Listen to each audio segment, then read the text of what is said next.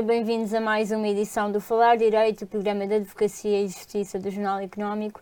Regressamos aos estúdios com a advogada da PLMJ Inês de Castro Ruivo, neste que é o Dia Mundial da Propriedade Intelectual, uma data instituída há 22 anos para aumentar a consciencialização sobre patentes, direitos de autor e obras literárias.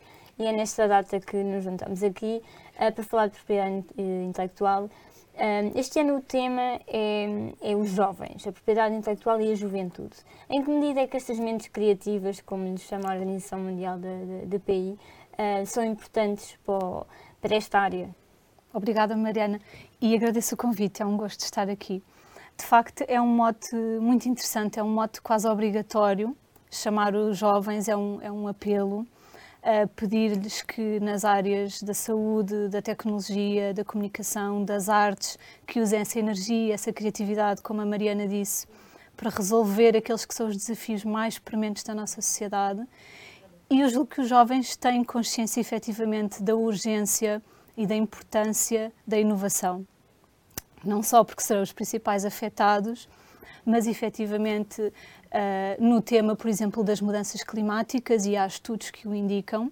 Uh, um estudo feito em Portugal, até recentemente, e em outros nove países, em que uh, cerca de 75% dos jovens se mostram bastante preocupados com as alterações climáticas. E, portanto, isso mostra que têm sede de mudança e que têm essa energia, essa criatividade para fazer a mudança. Portanto, julgo que há efetivamente uma consciência sobre a necessidade de inovação. E sobre a necessidade de protegê-la também? Em Portugal, uh, e voltando ainda ao tema dos jovens, uh, é, uma, é, de facto é um país com muitas startups, com muitos empreendedores jovens. Nós temos uma rede de cerca de 150 incubadoras e aceleradoras e é precisamente nestes pequenos ninhos onde eles estão a formar que estes temas devem ter mais, devem ter mais destaque e deve existir formação.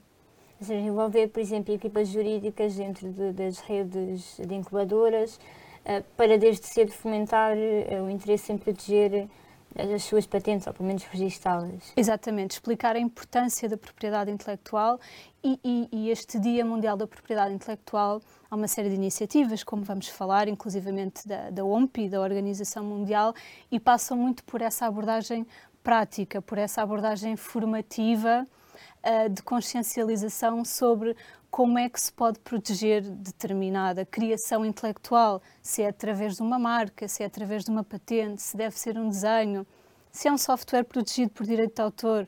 E, portanto, eu acho que a vantagem destas iniciativas é precisamente contribuir para essa, para essa awareness, para essa formação.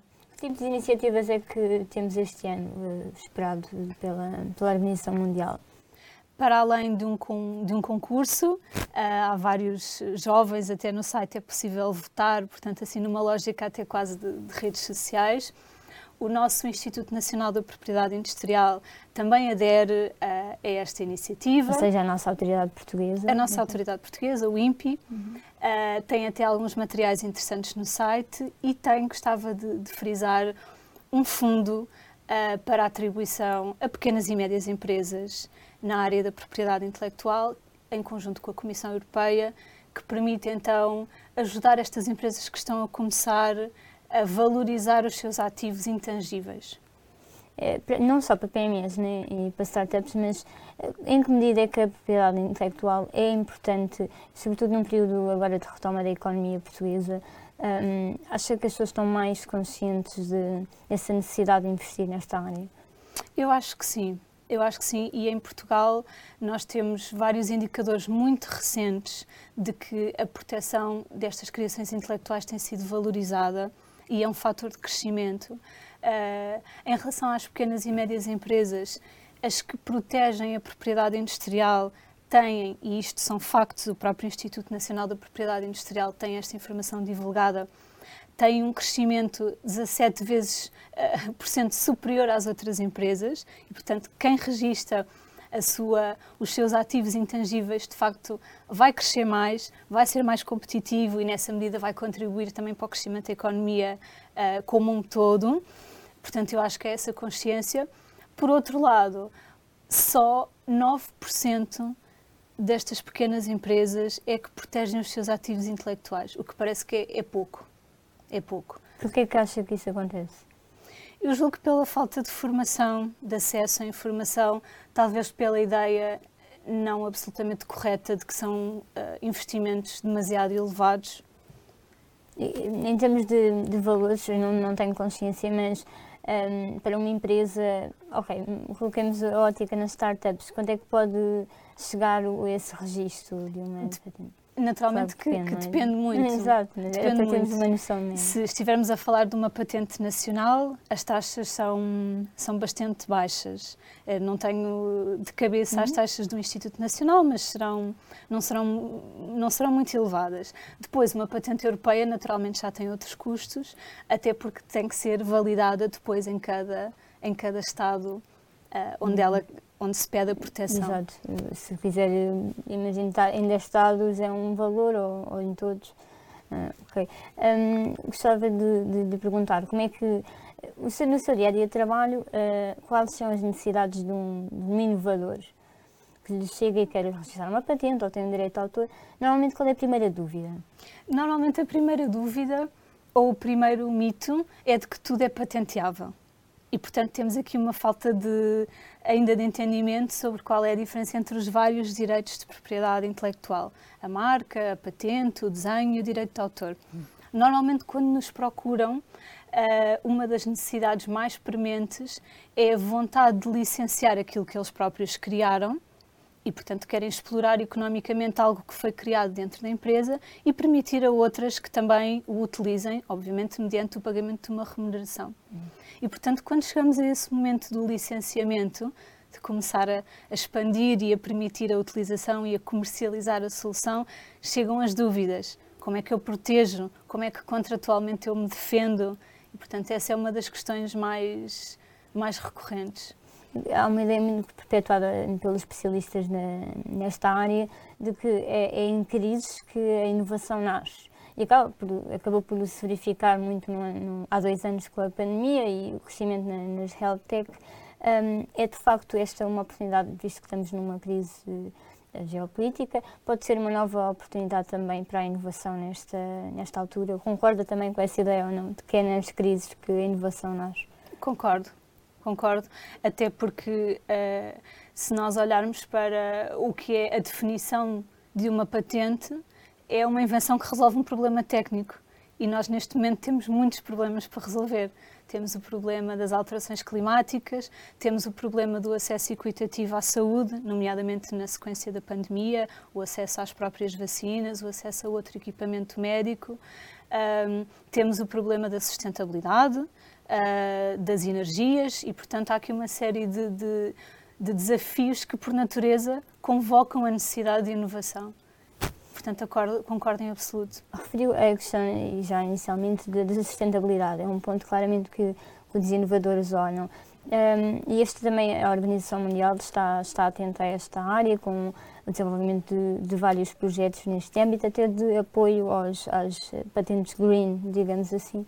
Um, sendo que de facto está a crescer, pelo menos em termos de registro de patentes, as tecnologias verdes. Sim, o, o, o número de patentes pedidas é um indicador muito interessante, porque aquilo que nos diz é se estamos a inovar e em que é que estamos a inovar. E, portanto, quando olhamos para um pedido de patente e para, e para uma listagem apresentada durante um ano, conseguimos perceber em que áreas efetivamente é que estas patentes foram pedidas. Não há dúvida que as patentes verdes, como lhe temos chamado, que estão em crescimento. Alguns institutos uh, nacionais da propriedade intelectual têm até criado mecanismos quase de fast track, de tentar, uh, não digo dar prioridade, mas de certa forma tornar procedimentos mais simples. Acelerar ou, ou flexibilizar, digamos. Flexibilizar tudo aquilo que são uh, tecnologias que promovem a sustentabilidade e, portanto, vemos um aumento e vemos também que, que o sistema de proteção dos direitos de, de propriedade intelectual acompanha e fomenta esse, esse, essa evolução uh, na tecnologia verde. Que outras áreas prementes acha que vão vingar, além de, desta área da sustentabilidade? Bom, nós ainda estamos uh, a combater uma pandemia e, portanto, nessa medida, saúde. a saúde, health tech, uh, na área da energia, das energias alternativas E uh, voltando ao tema que falou há pouco e ao tema da, da, da, propriedade intelectual, do Dia da Propriedade Intelectual este ano ser celebrado uh, fundamentalmente virado para os jovens, uhum.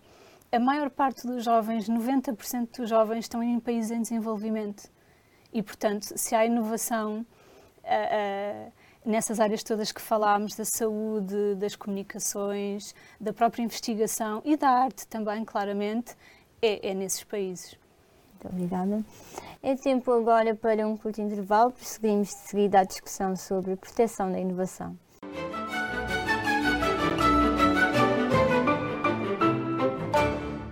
Regressamos à emissão com a presença de Inês de Castro Ruivo, associada sénior da PLMJ. Uh, voltamos agora a uma questão mais legislativa. Esta área também tem sofrido algumas alterações nesse âmbito. Em 2018, com o tema dos segredos de negócio. Neste momento, como é que está o estado da arte em termos da lei nestas áreas? E o que é que gostaria de ver diferente? Sim, Mariana, antes de mais, eu acho que é importante explicar o que é que é um segredo de negócio. Um segredo de negócio não é mais do que informação confidencial e, portanto, o que temos dentro da nossa empresa, seja a nossa listagem de clientes, o nosso plano de marketing, os nossos processos de produção, tudo isso é informação confidencial que pode ser protegida pelo segredo de negócio. E, efetivamente, como disse em 2018, a lei veio finalmente dar uma proteção, uma tutela acrescida a, a, esta informação confidencial, que já existia, é certo, mas de uma forma claramente insuficiente uh, e que veio então a ser suprida nessa data. O que nós notamos desde então, eh, também na nossa prática do dia a dia, é que os segredos de negócio têm sido mais valorizados e mais utilizados como uma forma de proteção das criações intelectuais e, e, e da propriedade intelectual. Isto porque tem muitas vantagens. Desde logo, um segredo de negócio não é registado, não temos que ir a um instituto, pagar uma taxa, esperar pela concessão. Portanto, um segredo de negócio sustenta-se essencialmente na criação de mecanismos de confidencialidade, essencialmente a assinatura de acordos de confidencialidade, entre o grupo de pessoas que conhece essa informação confidencial. Normalmente os empregados, por exemplo. Exatamente. Exatamente. E que permite então a proteção dessa informação, sendo certo que com este regime jurídico que referiu, uh, o incumprimento, a divulgação de um segredo de negócio tem consequências. Uh, tem consequências a nível legal, poderá ser o pagamento de uma indemnização ou até outras sanções mais, uh, mais gravosas. Uh, referiu que está a ser mais valorizado o segredo de negócio. Por que tipo de empresas, em termos, por exemplo, setoriais? O segredo de negócio é bastante flexível uhum. e, e, é uma figura muito interessante porque nos permite proteger não só a antecâmara de uma patente, por exemplo, de uma invenção, como, por exemplo, complementar a proteção de um direito de propriedade industrial com esta proteção do segredo de negócio. Um, ou seja, é bastante flexível e, no fundo, todas as áreas e todos os setores podem beneficiar uh, da proteção pelos segredos de negócio. E em termos jurídicos ou legislativos, esta, esta área vai sofrer alguma alteração? Alguma lei que se vislumbra, um, mesmo a nível europeu, uh, que possa mexer aqui um bocadinho outra vez as águas de novo? Não, eu julgo que é uma matéria que agora está mais estabilizada. Uhum. Antes desta mudança legislativa, tínhamos que. Foi a maior nos últimos anos, salvo eu. Nesta matéria, uhum. sim. Era necessário recorrer a outras ferramentas, aquilo que chamamos a concorrência desleal. Nós associamos muito o segredo de negócio quase à espionagem. Uh, uh, à espionagem industrial. E de facto é para isto que serve o segredo de negócio, é para proteger os segredos de uma empresa, seja ele a lista de potenciais clientes ou a lista daquilo que não se pode fazer na zona de produção porque dá erro e vamos estragar o produto e portanto é de facto um, uma ferramenta com muita, muita flexibilidade e não se prevê eh, mudanças assim. Referiu aí dois exemplos curiosos do que é que pode ser um segredo de negócio. Em termos práticos, obviamente sem divulgar o nome das empresas ou o que é que se trata, mas que outro tipo de podem ser segredos? Além da famosa receita da Coca-Cola?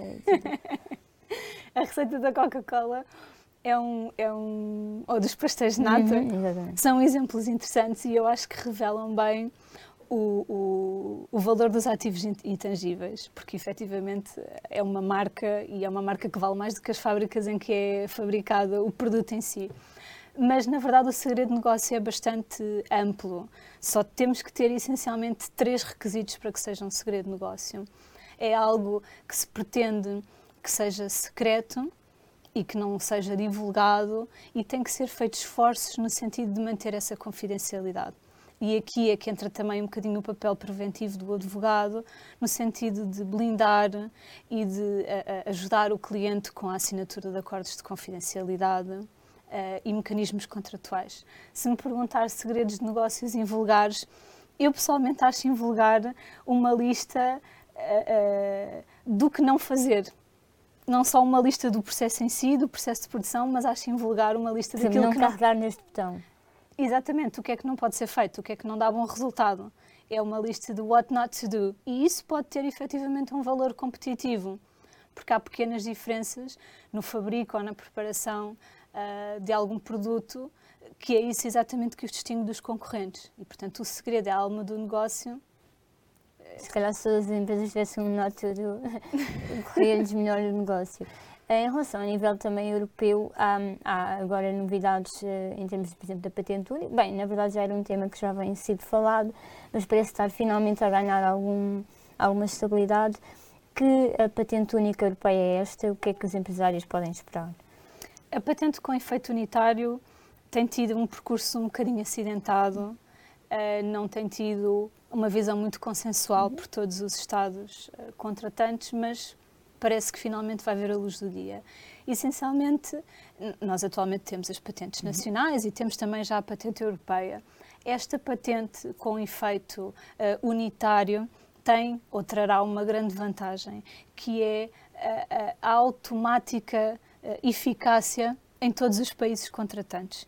Enquanto que a nossa patente europeia atual necessita dessa validação uh, Estado a Estado, pretende-se então que a patente com efeito unitário tenha um efeito automático e, portanto, a, a, mais competitiva, mais rápida, mais, uh, no fundo, com menos. Uh, menos burocracia. menos burocracia, essencialmente, sim. Mas uh, quão rápida pode, poderá ser? E porque, ou seja, tendo em conta essas vantagens, porquê é que não há consenso? Não há consenso. A patente com efeito unitário e o Tribunal, como referiu, são fazem parte de um pacote de medidas que, que têm boas intenções, aí não há dúvida, ou seja, pretende-se harmonizar a nível europeu, no caso do Tribunal uh, uh, das Patentes, que terá competência exclusiva, a jurisprudência.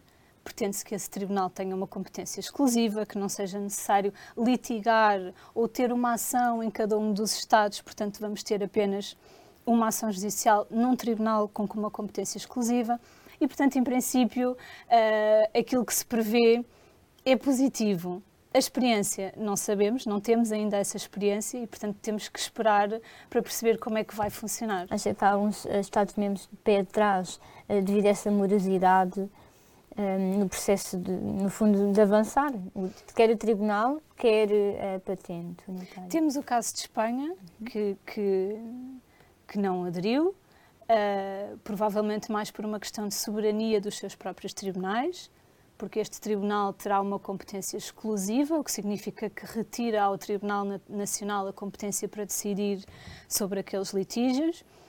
E depois, um, essencialmente, são, são questões que têm a ver com, com o ecossistema próprio de cada país. Uh, há países que têm mais patentes, menos patentes, tribunais mais preparados, menos preparados. E, portanto, Portugal posicionou-se logo a favor? Em Portugal uh, não há de facto um consenso, apesar de Portugal formalmente estar nesse processo de adesão, uhum. a comunidade em si não tem uma posição absolutamente consensual.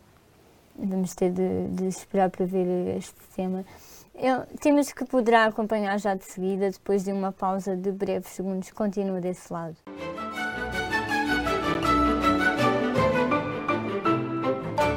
Chegamos à terceira e última parte deste nosso programa, onde estamos com a advogada TMT Inês de Castro Ruivo, um programa dedicado ao Dia Mundial da Propriedade Intelectual. Temos estado a falar de propriedade intelectual aqui em várias vertentes, em relação aos jovens, a perspectiva da União Europeia e é mesmo da União Europeia que, que nos destacamos também enquanto Estado-membro, uma vez que Portugal, no ano passado, teve o maior uh, registro de patentes, o crescimento no registro de patentes em 2021 da União Europeia. Que leitura faz destas estatísticas? Isto é um bom sinal para Portugal? É, é um bom sinal. Faço uma leitura muito positiva e é interessante, ainda como dizíamos há pouco, olhar para o indicador do número de patentes como um barómetro para perceber se estamos a inovar e como é que estamos a inovar e em que áreas. E, portanto, o facto de aparecermos no ranking é um sinal positivo. É muito interessante também quando olhamos para o top 10 das entidades que submeteram mais pedidos de patente, que há um bom equilíbrio, quase 50-50, entre as entidades empresariais, as universidades e as entidades de investigação. Portanto, uh, há, há, mais ou menos uma divisão a meio entre entidades. tipos de, de, entidades que registram. Exatamente. Estão equilibradas. Estão equilibradas, o que significa que as nossas universidades também valorizam o portfólio das suas invenções. Uh, Acha que antes eh, isso é, era assim, ou seja, uh, havia uma, um maior desequilíbrio, que agora está uh, a, a haver uma unificação, ou havia, por exemplo, antes mais empresas a inovar ou mais universidades? Eu acho que há aqui um papel muito importante que tem que ser reconhecido de todos os atores nesta área. Primeiro, do nosso Instituto Nacional da Propriedade Industrial. Depois, também dos próprios gabinetes de propriedade intelectual que, que, aparecem e que funcionam dentro das universidades e que são um apoio essencial para os inventores e, e, e, que, no fundo, se não fossem estes gabinetes especializados, estas invenções não teriam esta proteção, nem teriam este investimento. E depois, naturalmente, todos os outros um, atores envolvidos na propriedade intelectual, diria os próprios agentes da propriedade industrial, que são uma figura uh, qualificada uh, a par com os advogados nestas matérias, e, portanto, acho que tudo isto é o resultado de um caminho que se deve muito à intervenção do Instituto Nacional, das, das estruturas dentro das universidades e também da divulgação que tem sido feita destas matérias, até por programas como este do Jornal Económico. E o, o agente de propriedade intelectual, ou seja, como é que vocês trabalham, um, sendo advogados de propriedade intelectual, agentes de propriedade intelectual, têm por hábito essa partilha de informações? Como é que é um trabalho colaborativo normalmente? Nós, advogados, também podemos ser agentes, agentes da propriedade exatamente. industrial. Uhum. E, portanto, é, é, naturalmente que há uma formação especializada uhum. que passa por uma validação do próprio Instituto. Sim, mas para tentar perceber o que é que faz de mim um agente, digamos assim. Neste momento há vários atos que podem ser praticados por ambos. Uh, mas não deixa de ser um selo também de qualidade quanto ao conhecimento e quanto à especialização nesta matéria. Mas efetivamente as funções são bastante equiparadas. E, há um processo formativo uh, pelo Instituto? Exatamente. Normalmente, ou seja, quanto tempo, tem noção? Há um processo formativo e que passa até por um, obviamente, por uma prova, uhum. uma prova que inclui a redação de uma patente, portanto, quase que o advogado ou o agente entra no papel entra no papel do inventor. Uhum Uh, e de facto é uma área em que tem que ser assim, em que temos que compatibilizar a formação jurídica com a formação técnica, ou pelo menos uh, uh, trabalharmos dessa forma multidisciplinar. Há outro tema que, que, tem sido falado normalmente com a pandemia, explodiu muito, foi a questão de, da isenção de direitos. Com, aconteceu com as vacinas para aumentar produções. Concorda com esta, com esta questão de, em certas circunstâncias, abdicar do direito de, de PI. E em quais? É? Sim, esta é obviamente uma, uma, uma posição pessoal, uhum. uh, mas eu diria que antes de mais a propriedade intelectual, uh, ou as patentes neste caso concreto, não podem ser um entrave ao combate à pandemia nem ao acesso equitativo à saúde. E portanto acho que isso é ponto assente.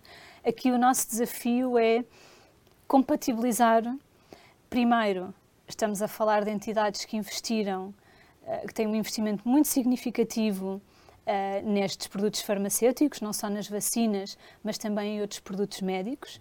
E é importante nós termos consciência que o retorno, aquilo que é obtido pelas farmacêuticas, uh, um quarto pelo menos vai para nova investigação. E, portanto, se nós retirarmos essa remuneração ao titular da patente, em última instância podemos estar a prejudicar a comunidade como, como um, um todo, todo, porque no fundo estamos a, a, a, perder alguma, alguma capacidade de voltar a investir e fazer mais invenções e fazer mais medicamentos e investir na saúde. Portanto, esse é um ponto. Por outro lado, uh, é certo que a distribuição das vacinas e, sobretudo, a capacidade de produção não tem sido equitativa.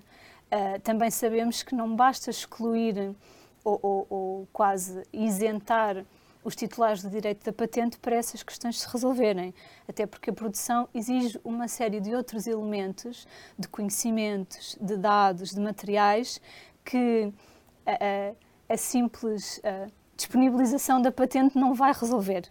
Não vai resolver. E, portanto, eu acho que temos que olhar para a forma também como as vacinas estão a ser distribuídas, alguma transparência nesse processo e perceber se essa pode ser uma forma de, de, de, de resolução do problema. Dito isto, creio que em situações de limite poderá fazer sentido uma exclusão uh, destes direitos da patente ou essa isenção, mas de uma forma temporária e que depois permita então aos seus titulares recuperar uh, uh, pelo restante período de validade da patente a remuneração que lhes é devida pelo investimento naquela inovação. Como uma espécie de layoff, ou pelo menos um período ali de suspensão, um, mas que depois fosse devolvido, fosse naquele período de crise. Exatamente. Imaginamos em que, em que situações. Esta guerra poderia ser um motivo, imagino, obviamente para os empresários ucranianos. Um, o que é que acha que poderia ser uma. A, a questão das vacinas ainda está a ser discutida, uhum. Eh, porque no, apesar do nosso processo de vacinação ter corrido uh, de uma forma muitíssimo favorável. Os países em desenvolvimento não tiveram nem têm as taxas uh, de vacinação que nós temos e, portanto, no que toca às patentes que foram criadas durante a pandemia, essa é uma questão que ainda se coloca. Sim, exato. Acaba por. Há, há dois anos que se prolonga essa discussão. Uh, acho que este tema se vai arrastar por muito mais tempo. Ainda está a ser discutido, pelo menos no Parlamento Europeu até com vozes bastante favoráveis a essa suspensão temporária dos direitos conferidos pelas patentes e quem sabe se a guerra... Quem são os países mais a favor dessa suspensão? Bom, naturalmente os, os, os países mais a favor são aqueles que pedem uh, o acesso à informação das patentes, uhum. como é o caso da Índia. Uh, que tem uma população muito numerosa e precisam de ter capacidade para produzir um, e, e aquilo que está disponível no mercado para compra não é claramente suficiente. Mas a verdade é que também é um tema que tem gerado uh, alguma falta de consenso. Uh, Cá em Portugal, pelo menos mesmo a nível do mercado, o que é que eh, os seus colegas, o que é que se diz sobre este tema? São a favor? Tendencialmente, os colegas com quem tenho falado Obviamente que vem a, a, solidariedade entre os países e a saúde acima de todos os outros valores. Por outro lado, percebem que estas situações têm que ter, uh, têm que estar perfeitamente circunscritas no tempo e têm que ser excepcionais. Nós não podemos tomar medidas que no longo prazo vão prejudicar também a nossa própria capacidade de continuar a inovar. E a propriedade intelectual se calhar para fechar, é um bocadinho isso mesmo, é eu inovo para ter uma recompensa. E é isso que faz o mercado, uh, é isso que nos faz correr todos uns atrás este da inovação. Iria, iria prejudicar da forma os inovadores. Exatamente. Em relação a, a Bruxelas, tem investido muito nesta, já falamos do Parlamento Europeu e das instituições, esta área, pelo menos nos últimos tempos, pelo que vejo, há muitos fundos a nascerem. Um, de repente houve aqui algum alerta para esta questão, uh, que é que se deve este empurrão um, em relação a, às patentes? Acha que também teve muito a ver a questão de, da crise? Sim, nós temos acompanhado, uh, temos acompanhado clientes nesses processos, em alguns até de financiamento, uhum. nomeadamente o plano de resiliência, e de facto estes fundos são um grande empurrão uh, para, para, para a inovação e para poderem proteger aquilo que são as suas criações é interessante porque uh, uh, os organismos da União Europeia, a Comissão Europeia, normalmente, quando concedem estes, estes fundos, uh, têm uma especial atenção e um especial cuidado com os temas da propriedade intelectual, nomeadamente o Plano de Resiliência, que, que, que temos agora em Portugal, tem uma, uma uma piscadela do olho, assim, um pouco protecionista às nossas empresas, porque aquilo que diz é que o que for criado no âmbito deste, deste plano só pode, só pode pertencer a empresas portuguesas. E, portanto, há uma valorização, há um, há um investimento, mas esta inovação fica aqui. É para nós explorarmos uh, pelo mundo fora. Muito obrigada. O Falar Direito regressa em breve com mais temas e novos convidados. Até lá, continua a acompanhar diariamente e ao minuto as nossas notícias nas redes sociais e no site do Jornal Económico.